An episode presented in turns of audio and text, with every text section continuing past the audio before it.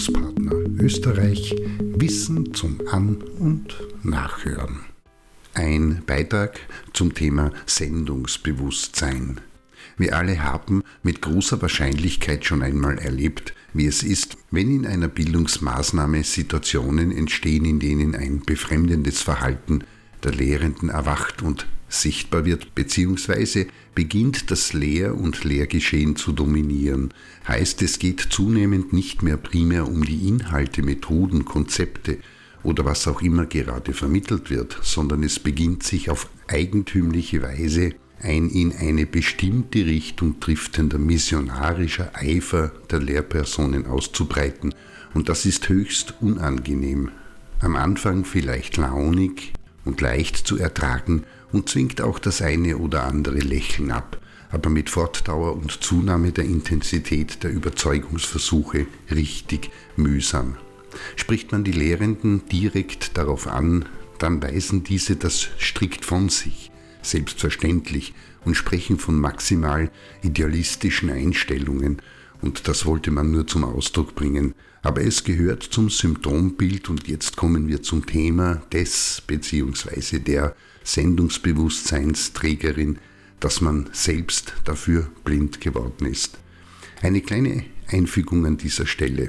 Und außerdem befremdlich ist, wenn man sich näher mit dieser Thematik beschäftigt, dass man selbst in mancher den Erwachsenen bildenden ratgebenden Publikationen lesen kann, dass ein Sendungsbewusstsein für Erwachsenenbildende nötig sei und dazugehöre damit klar ist, wovon die Rede ist. Und das Sendungsbewusstsein, dieser Begriff taucht vorzüglich, aber nicht nur, rund um Erlöserfiguren, erleuchtete Erretterinnen, heilsbringende Lichtgestalten und Retterinnen aus höchster Not auf, versteht man die Überzeugung dieser Personen oder der ihr anhängenden bzw. sie umgarnenden Gruppierungen, die eigene bzw. im eigenen Kreis angestrebten Ideale, Wertvorstellungen, Lehren oder politisch-soziale Ziele und Ordnungen auf andere auszudehnen und dazu auch diese verbindlich zu machen.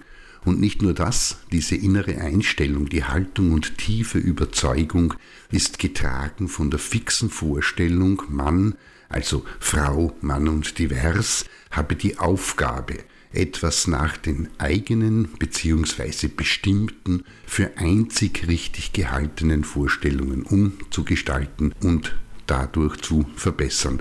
Und nein, das betrifft nicht nur schrullige, schräge oder sonderbare Themen oder Zusammenhänge, sondern kommt durchaus in an sich normalen Bereichen vor. Heißt, es kann schon jemand auch von einem Sendungsbewusstsein befallen sein, wenn es um die gewaltlose Kommunikation, eine bestimmte Richtung in der Psychologie, eine Form der Kommunikation oder Problem- wie auch Konfliktbewältigung geht, aber auch die rein pflanzliche Ernährung oder wenn es um selbst hergestellte Reinigungsmittel oder Kosmetika geht, gehören dazu. Gut, ein kritischer Blick in die Geschichte, denken wir beispielsweise an den Rassismus, den Nationalsozialismus, den todbringenden Eifer der religiösen FundamentalistInnen, die Kolonialisierung, aber auch die damit verbundenen Auswirkungen in Hinblick auf Wirtschaft, Marktforschung, Medizin, Psychologie, Soziologie und auch Pädagogik und anderen zeigt, wohin Sendungsbewusstsein, also diese tiefe Überzeugung und dem folgend die tief empfundene Aufgabe und Mission, etwas nach den eigenen und einzig richtigen Vorstellungen umzugestalten, in den überwiegenden Fällen geführt hat. Gut war das nicht. So viel steht fest in der professionellen Vermittlungs- und Bildungsarbeit, egal ob mit Kindern, Jugendlichen oder erwachsenen Menschen, gar nichts verloren hat, ist dieser auf einem Sendungsbewusstsein aufbauende Antrieb vermischt mit Exklusivitäts- und Ausschließlichkeitsansprüchen.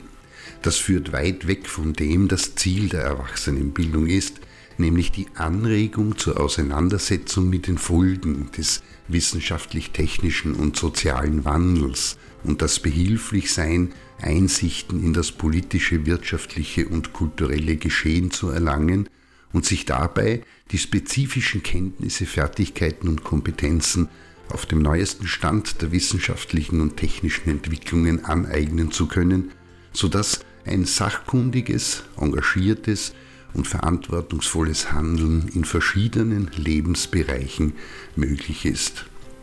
In diesem Sinne, der Unterschied ist leicht auszumachen und zu erkennen. Man spürt und weiß es sofort, ob einem jemand ein Rezept für beispielsweise Vanillekipferl erklärt, darauf eingeht, welche Zutaten benötigt werden und Schritt für Schritt zeigt, was getan wird, oder einem mit Sendungsbewusstsein durchsetzte Versuche treffen, das Vanillekipferl, um echte Vanillekipferl zu sein, nur mit diesen Zutaten in diesem Ablauf und auf diese Art und Weise gemacht werden dürfen.